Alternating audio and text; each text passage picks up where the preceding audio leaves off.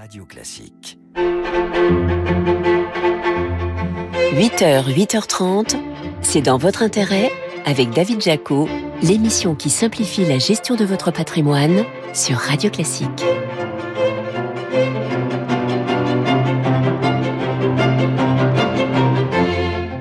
Bonjour, ravi de vous retrouver pour un nouveau numéro de C'est dans votre intérêt sur Radio Classique. Votre invité ce matin, c'est Stéphane Gigou, le président de Trigano, leader du camping-car en Europe, coté à la Bourse de Paris et dont l'action a gagné 700% en 10 ans.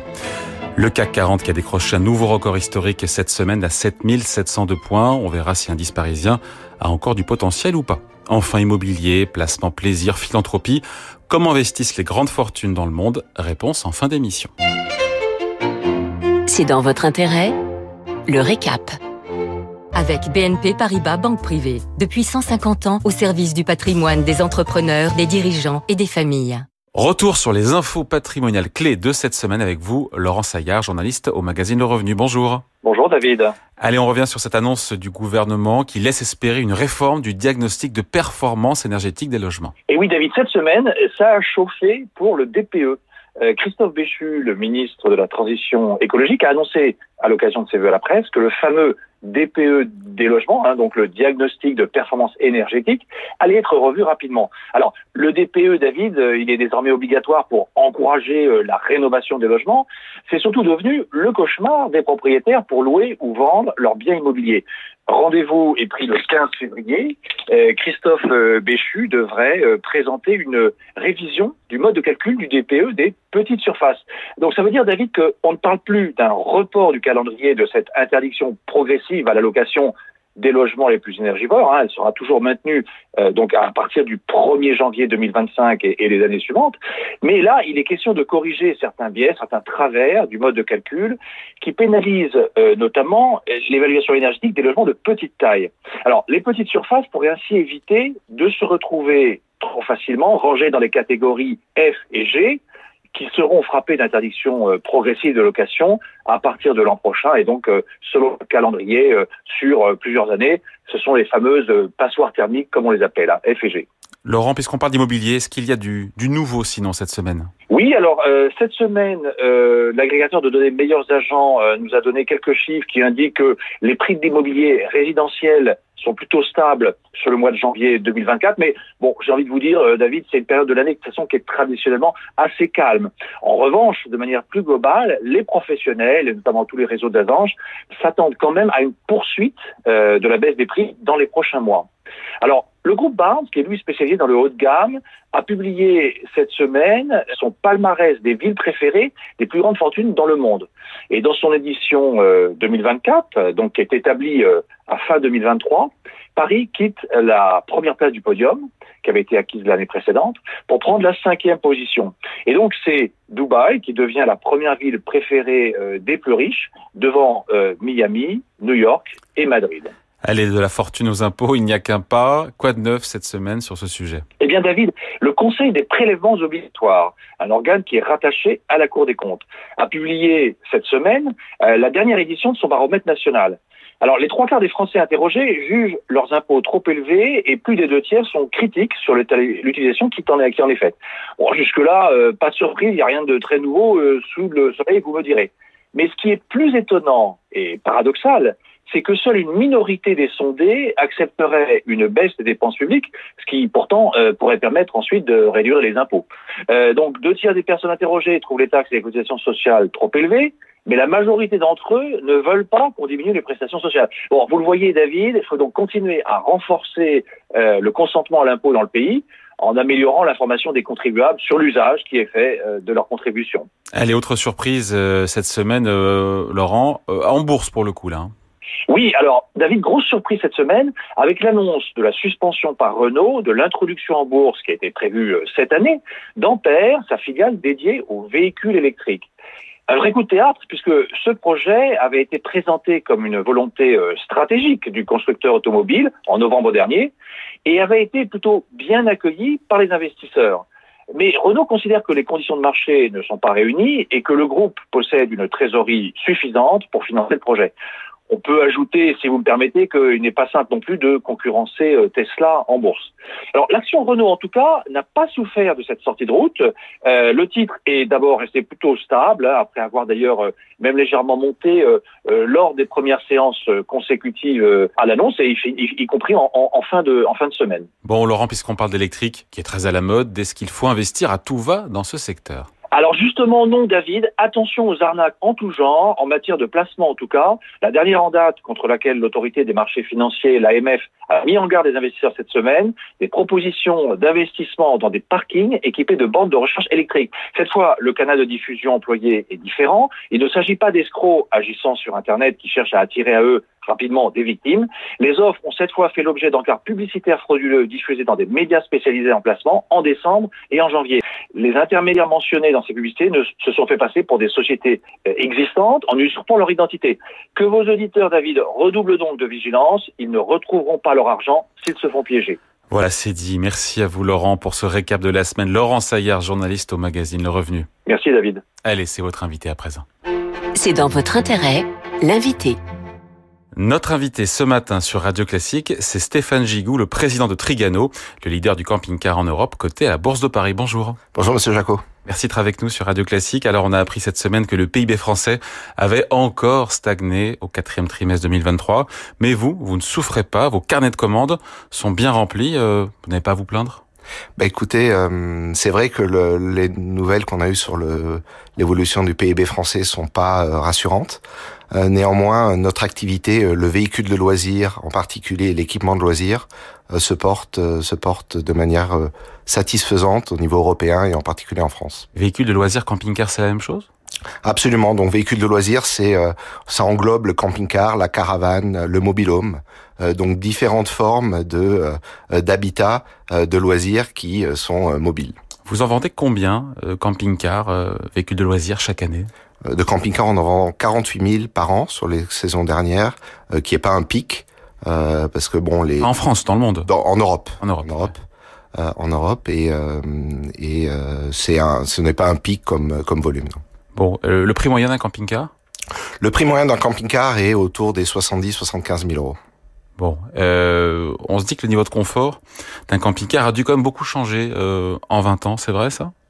Ben, alors le niveau de confort général s'est amélioré, oui, en termes d'isolation, en termes de, de fonctionnalité additionnelle, mais euh, le camping-cariste euh, ne cherche pas un niveau de confort extrême, c'est-à-dire qu'il cherche vraiment une, une, habitation qui doit l'accompagner euh, dans ses loisirs, dans sa volonté d'être à l'extérieur, et il profite beaucoup de l'environnement dans lequel il positionne son camping-car. Hmm. C'est ça l'usage qu'ils en font, vos clients pour des week-ends, euh, pour des longues vacances, pour voyager à l'étranger, quels sont les usages principaux? Alors déjà, nos, nos, clients sont des euh, retraités ou des euh, jeunes retraités ou des pré-retraités. Donc typiquement, on appelle, on les, on les qualifie comme des, des, des, des, seniors actifs et dynamiques qui veulent profiter de, de leur temps et ils ont du temps.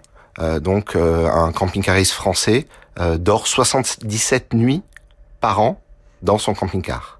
Et euh, une virée typique, ça peut être soit une virée de 4-5 jours, où il va pas très loin de chez lui, mais il va retrouver des amis, il va avoir une exposition, il va dans un endroit qui lui plaît particulièrement, et peut-être deux fois par an, il va un peu plus loin pour explorer une, une région plus lointaine du pays ou euh, voir aller à l'étranger. Hum. Après 70 000 euros, c'est un investissement. Euh, les niveaux de revenus, on imagine, de ces euh, seniors actifs, euh, ces revenus sont élevés? Hmm, absolument pas. On est euh, sur la classe moyenne des retraités. Euh, un couple qui peut avoir une retraite à, ou avec deux, deux, deux, deux, pensions autour de 3000, 3000 euh, euros sont euh, typiquement des clients de, de, véhicules de loisirs. L'investissement peut paraître important, mais la décote ou la dépréciation du, du produit est très lente dans le temps, donc on, on, retrouve une valeur de revente élevée du véhicule, même à 10 ans. Euh, et l'utilisation du véhicule est particulièrement économe euh, et respectueux de l'environnement et on arrive à euh, en fait avoir le même coût au jour hein, qu'être à la maison. C'est-à-dire qu'on cuisine dans son véhicule, on mange dans son véhicule, on dort dans son véhicule. Donc on n'est pas On se lave aussi dans son véhicule. On se lave dans son véhicule. Il y a une salle de bain. Des on peut quasiment tout faire dans son véhicule. Ben, c'est comme une habitation. Tout à fait. Tout à fait. Vous avez tout ce que vous retrouvez à la maison, vous le trouvez dans votre camping-car. Et donc on amortit ces 70 000 euros au travers notamment de ces 77 euh, nuits par an euh, dans, dans, dans, dans, le véhicule, tout à fait. Après, il y a les camping-cars Stéphane Gigou, j'imagine, euh, plus luxueux. Ils offrent quoi de plus au niveau confort et, à quel prix? Le, le, produit plus plus haut de gamme, qui est le mot luxe, n'est peut-être pas très bien apprécié. C'est-à-dire qu'on arrive à ajouter beaucoup plus d'espace. donc on peut avoir des véhicules dans lesquels on peut mettre une petite voiture dans le coffre, hein, typiquement une petite voiture Ligier ou ce genre de, véhicule ou une petite Smart ou une petite Fiat 500 dans le coffre du véhicule, c'est-à-dire dans une baie arrière qui est sous le lit euh, du, du de, de, la chambre principale.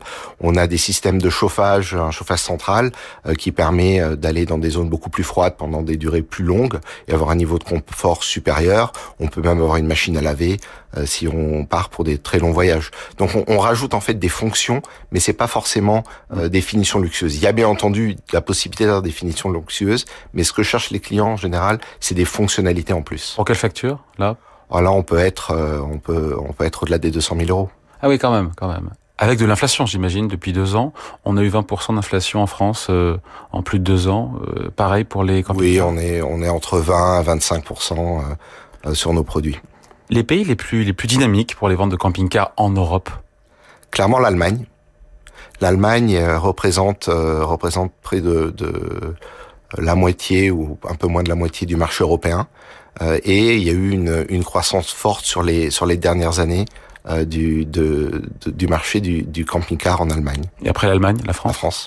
Bon, euh, structurellement, on se dit quoi, Stéphane Gigou? On se dit que le marché des camping-cars euh, pourrait, devrait rester euh, robuste, dynamique dans les prochaines années parce que bah, du fait notamment du vieillissement de la population, avec une clientèle, on l'a compris, qui est peut-être moins sensible aux, aux à-coups de l'économie. Vous, vous, avez tout à fait raison. Hein, le, le, la démographie euh, est, est, favorable à l'activité du véhicule de loisir parce qu'il faut avoir du temps et donc il faut s'approcher de la retraite. Euh, et euh, le souhait d'évasion, de profiter du temps, euh, qui quand même a été aussi marqué par l'expérience Covid où euh, les personnes qui arrivent dans l'âge de pouvoir avoir du temps se disent bon on va en profiter. Et le camping-car c'est une très bonne solution pour pour pouvoir profiter de, de, de ce genre de produit. Mmh. L'inflation à se poursuivre sur le, le prix de vente des, euh, des camping-cars ou euh, parce qu'on voit que les clients ne bronchent pas, mais peut-être pas jusqu'à l'infini? Alors, nous avons lancé les, les gammes 2024, hein, qui sont lancées, disons, euh, à l'automne 2023 l'année d'avant, parce que le client commande à l'automne et prend oui. livraison au printemps. Six mois, c'est quoi, c'est six mois, neuf Oui, c'est, c'est, on peut avoir une livraison immédiate du produit, hein, mais de manière traditionnelle, le client, il a réfléchi l'été, il va acheter son véhicule euh, à l'automne pour se le faire livrer avant Pâques, c'est la saisonnalité typique. Et sur vous ne 2024, fabriquez que lorsque vous avez une commande. On fabrique pas sur stock, absolument. Ouais. On, on, on, on, vend sur, sur on, produit sur sur commande euh, et euh, les, les, prix 2024 n'ont pas augmenté par rapport à 2023 et on s'efforce de euh, s'assurer que les prix restent euh, et reviennent dans des tranches de prix euh, abordables pour nos clients. Bon, si jamais la demande euh, n'était pas suffisante dans les prochains trimestres, est-ce qu'on peut imaginer euh, que vous fassiez ou que vos distributeurs fassent des, des promotions? Est-ce que votre rentabilité est suffisante pour euh, alors comme comme comme chef d'entreprise, euh, aujourd'hui, euh, la rentabilité Trigano permet euh, de, de voir de manière, disons, active le marché sur les, les prochaines années. C'est-à-dire que nous avons dégagé une marge de qualité, il nous prend à intervenir sur le produit.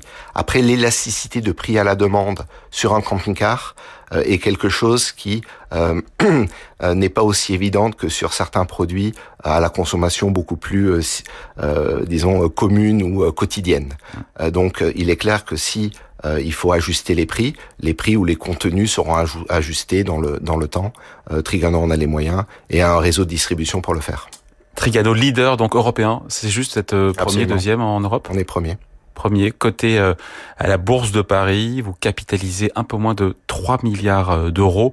Parcours boursier euh, flatteur, évidemment, 73% à peu près de hausse du titre en 5 ans, quasiment 700% en 10 ans. On peut, quand on n'est pas encore actionnaire, imaginer de faire aussi bien dans la prochaine décennie ou est-ce que vous avez mangé un peu votre pain blanc? Bah, bah, Trigano est dans une démarche de, de, croissance et dans le véhicule de loisirs. Nous avons intégré la distribution. Donc en France, nous avons un réseau de distribution qui s'appelle Libertium, euh, qui est un axe de croissance de notre chiffre d'affaires additionnel. Donc les, les Français qui veulent voir un camping-car, veulent découvrir pas chez Libertium, où nous avons maintenant 63 points de vente euh, à proximité des clients pour qu'ils puissent découvrir les, les, produits.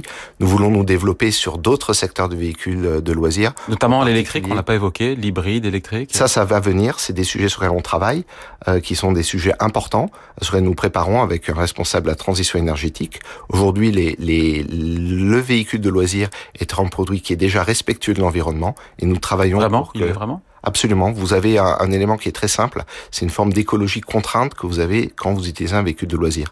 C'est-à-dire que vous avez une quantité d'eau, une quantité d'énergie qui est donnée, et vous êtes obligé de fermer votre robinet mmh. si vous avez plus d'eau.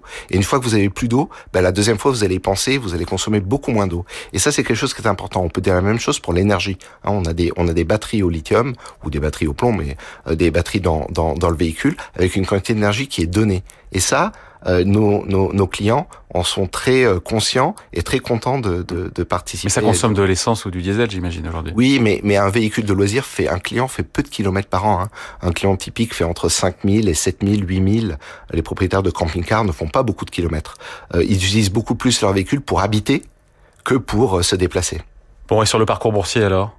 Est-ce que bah, vous en avez sous le pied hein Ah bah c'est difficile de dire. Beaucoup d'analystes qui n'ont pas encore les moyens de s'acheter un beaucoup d'analystes camping-car, mais qui pourraient euh, éventuellement s'acheter l'action. Les analystes voient un potentiel de croissance, c'est-à-dire que Trigano a toujours eu une croissance. On a des axes de développement. On veut s'investir d'autant plus et continuer à se développer dans les dans les mobilhomes.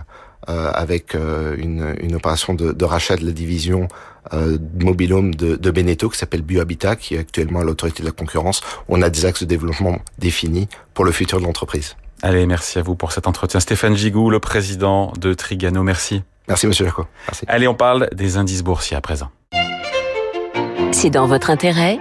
Investissez-vous.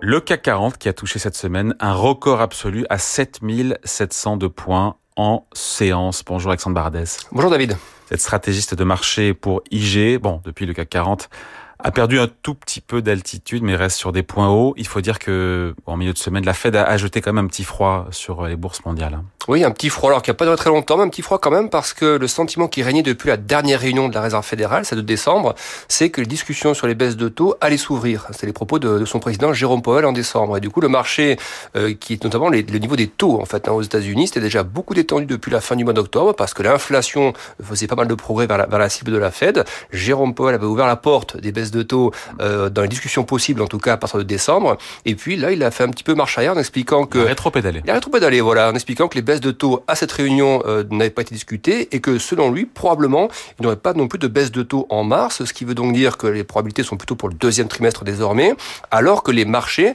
euh, eux, anticipaient effectivement une, un premier mouvement à la fin du, à, la fin du premier trimestre. La Fed, en fait, a écarté donc ce scénario d'une baisse de taux dès le mois de mars.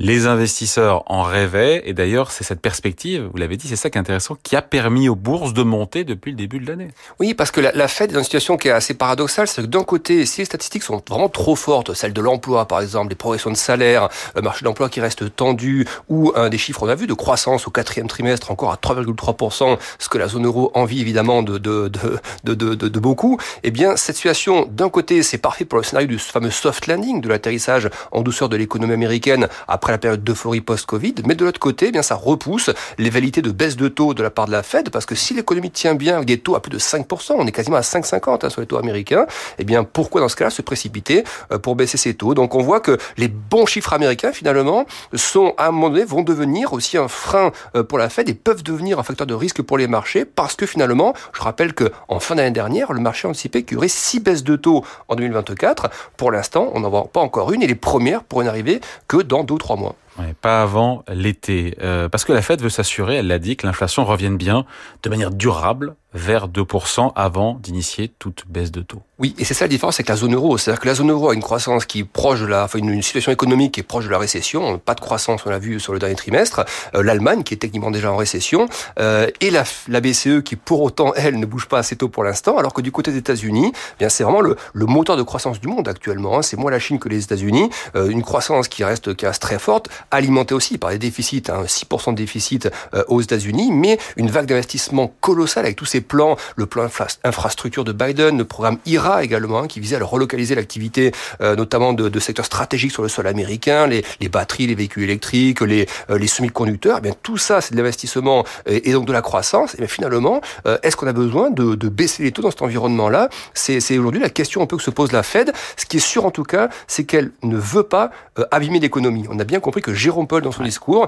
il veut l'inflation à 2%, c'est son mandat, mais il ne veut pas abîmer l'économie américaine. On peut imaginer que la BCE dégaine ses premières baisses de taux avant la Fed, parce que historiquement, c'est quand même assez rare. Hein. Oui, c'est vrai, habituellement, c'est la, la, la, BCE est toujours suiveuse de la Fed, mais là, on voit bien cette divergence massive hein, de, de, dynamique économique entre l'Europe et les États-Unis. L'Europe qui est aussi maintenue à la baisse par une Chine qui est pas très dynamique en ce moment, alors que le l'ogre américain, lui, a une économie qui est quand même très domestique. Hein. Les, les boîtes du SP500 aujourd'hui, elles font trois quarts de leur chiffre d'affaires sur le sol américain. Donc c'est une économie qui se comporte très bien actuellement. Donc on pourrait avoir la BCE qui bouge avant, mais le risque de ce genre de mouvement, euh, c'est que la BCE est moins puissante que la Fed et que si elle dégaine trop tôt, donc elle brûle une cartouche en fait, hein, en baissant ses taux la première, eh bien c'est qu'il n'y ait pas d'effet tant que la Fed elle-même n'agit pas. La Fed c'est un peu le totem, c'est l'oracle. On attend qu'il bouge avant de réagir. Donc le risque c'est ça, c'est de brûler une cartouche un peu pour rien euh, trop tôt. À court terme, comment pourrait évoluer le CAC 40 on imagine au gré des publications de, de résultats, on l'a vu euh, cette semaine, des indicateurs économiques avec des déceptions. On a BNP Paribas, Dassault Systèmes qui ont déçu avec des sanctions euh, fortes, autour de 10% de baisse en séance pour ces deux valeurs. Hein. Oui, mais face à ça, vous avez aussi des LVMH qui ont également surpris dans leur publication. Et donc, ça vient un petit peu équilibrer. Le poids du luxe hein, dans le CAC 40 est plus de 30%, donc ça, ça compte aussi beaucoup pour l'indice. Je pense que l'indice européen a quand même mangé son, son, pain noir sur les trois dernières années, en fait. Hein. Euh, le choc initial, souvenez-vous, c'était le Covid. Ensuite, il y avait 2022 des grosses répliques baissières avec les durcissements monétaires, la guerre en Ukraine, les confinements en Chine. Et puis on voit qu'en fait les corrections sur l'indice, les phases de baisse qu'on a depuis trois ans sont de moins en moins intenses, il y a de moins en moins de volatilité. Et donc c'est un environnement qui, dans les mois à venir, est plutôt propice à une poursuite de la hausse. Je pense même que sur des horizons, on va dire deux ans, trois ans, on peut chercher les 10 000 points. Donc c'est, il faut être plutôt aussi sur le CAC. 10 ans à 10 000 2 à 3 ans, voilà. Horizon 3 ans. ans. Vous vous emballez pas un peu là? Non, ça, fait, ça fait quoi? Ça fait quasiment 10% par an, quoi. Oui, mais c'est pas fou. Quand on regarde les valorisations aujourd'hui du CAC 40, je prends un exemple très simple, ça se peu près 12 fois les bénéfices, le CAC 40, hein, le ratio court-bénéfice. Ouais, pas... Sur les marchés américains, on est à entre 20 et 24 selon les bénéfices réalisés ou anticipés. Donc, euh, historiquement, ça a toujours été le cas, mais on peut pas dire que le CAC soit cher d'un point de vue historique. Mais je pense à court terme, voilà, un peu ce qu'on appelle le consolidation ne ferait pas de mal. C'est-à-dire qu'un peu de, de, mouvement latéral, on monte de 5, on, on, retrace de 3, on remonte de 6%. vous voyez, une phase un peu latérale, mais je pense que l'objectif quand même il peut être haussier sur le CAC 40 que baissier. Il n'y a pas vraiment de raison fondamentale d'être très baissier sur le CAC 40 aujourd'hui. Allez, point de vue signé Alexandre Baradez, stratégiste de marché pour IG. Merci à vous. Avec plaisir. Allez, on parle patrimoine à présent. C'est dans votre intérêt, les clés de l'immobilier. Et on termine cette émission avec le rapport du groupe international d'immobilier Barnes qui a le mérite de nous donner des informations assez précises sur la façon dont les plus grandes fortunes gèrent leur patrimoine et investissent. Bonjour maître Jérôme Barré. Bonjour David. Avocat associé chez Yards, comment les familles gèrent-elles leur patrimoine, notamment en termes de, de biens immobiliers et aussi évidemment de résidence fiscale? Selon l'étude que vous avez mentionnée, les grandes fortunes détiennent en moyenne 3,7 résidences dans différents pays et l'ère de la globalisation euh, pousse les grandes fortunes à posséder plusieurs résidences à travers le monde, décomplexifiant la question de la résidence fiscale. Les administrations fiscales, comme vous savez, cherchent à attirer les contribuables dans leur giron, mais aussi à les contrôler, ce qui demande une gestion prudente et informée de ce patrimoine, de tenir compte des critères qui sont posés par le droit domestique d'une part et les traités fiscaux internationaux d'autre part. Donc ces critères nécessitent une analyse minutieuse pour éviter les conflits fiscaux et respecter les obligations requises. Et donc, quelles pourraient être les, bah, les conséquences pour une personne adoptant un style de vie, on va dire, nomade, si elle était considérée considéré comme résidence fiscale euh, en France C'est la grande question, notamment chez les jeunes, le nobadisme. Donc l'attribution du statut de résidente fiscale en France a des conséquences significatives si jamais on venait être euh, requalifié, entraînant la taxation sur les revenus mondiaux et l'obligation de déclarer les comptes bancaires à l'étranger. C'est-à-dire que le marché se retourne, si je puis dire, sur le plan fiscal. De plus, la possession d'un patrimoine supérieur à 1,3 million nécessitera également de payer l'impôt sur la fortune immobilière en France, applicable à l'ensemble du patrimoine international, avec une prescription fiscale de 7 ans. Bon, euh, pouvez-vous nous préciser un petit peu le, les détails sur la composition des familles les plus fortunées Bien sûr, David, les familles fortunées sont majoritairement âgées d'environ 65 ans, avec une dominante masculine, les femmes représentant seulement environ 11% de cette population. On peut distinguer principalement trois catégories parmi les plus fortunés. Les entrepreneurs d'une part, ceux qui travaillent avec leurs bras, si je puis dire, les dirigeants qui dirigent les entreprises des autres, et les héritiers qui ont bénéficié des actifs, euh, soit des entrepreneurs, soit des dirigeants. Selon cette répartition, on remarque que les femmes se retrouvent plutôt parmi les héritiers et moins souvent chez les entrepreneurs. Vous nous parlez des, entrepreneurs, Jérôme. Euh, quel est le patrimoine moyen de ces entrepreneurs? Selon l'étude que vous avez citée, les différents rapports qui ont été faits, les entrepreneurs figurent en tête de liste des personnes les plus fortunées avec un patrimoine moyen de l'ordre de 77,7 millions de dollars, devançant celui des héritiers 52,4 et des dirigeants d'entreprise 40,9. Le dirigeant d'entreprise, je l'ai dit, dirige une entreprise mais ne la possède pas. Leur fortune est souvent le fruit direct pour ces personnes, notamment les propriétaires d'entreprises, le fruit direct de leur initiative et des risques avisés qu'ils ont su prendre, ayant bâti ou confondé des entreprises majeures.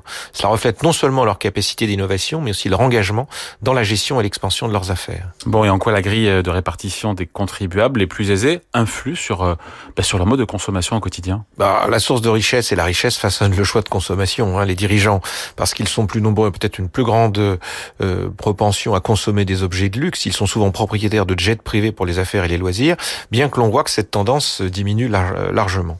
Les entrepreneurs préfèrent les loisirs haut de gamme comme les, yachts et l'art, tandis que les héritiers, imprégnés d'une culture artistique familiale, valorisent l'art comme le symbole de la réussite. C'est un peu moins vrai dans les pays économiquement jeunes, mais l'accession à l'art est considérée comme un marqueur social, et notamment en Chine par exemple, et la reconnaissance extérieure d'une réussite. Donc les familles et aussi les dirigeants d'entreprises, attirés par la diversification, vont s'orienter vers des investissements privés, le private equity, les titres non cotés. Bon, et quel rôle joue la philanthropie dans les priorités de ces familles euh, très aisées? Alors, il y a finalement pas beaucoup de familles qui hésitent euh, à passer ou à passer au-dessus de la philanthropie. La, philanthropie, c'est une valeur, ça occupe une place centrale chez ces familles fortunées, notamment parmi les héritiers, qui sont particulièrement engagés dans ce domaine. S'ils ne sont pas aux commandes de l'entreprise, ils sont aux commandes de l'entreprise philanthropique. Cette tendance à vouloir contribuer au bien commun est également présente chez les entrepreneurs et les dirigeants, mais elle, se manifeste souvent plus tardivement dans leur parcours.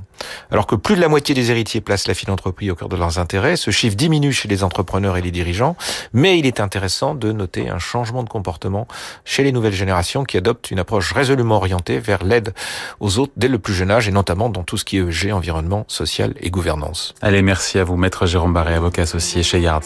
Merci David. Voilà, c'est dans votre intérêt. C'est fini pour aujourd'hui. Émission à réécouter en podcast, bien sûr, sur Radio Classique et sur plateformes habituelles. Je vous retrouve dimanche prochain. En attendant, la musique revient avec votre week-end Radio Classique présenté par Laure Maison.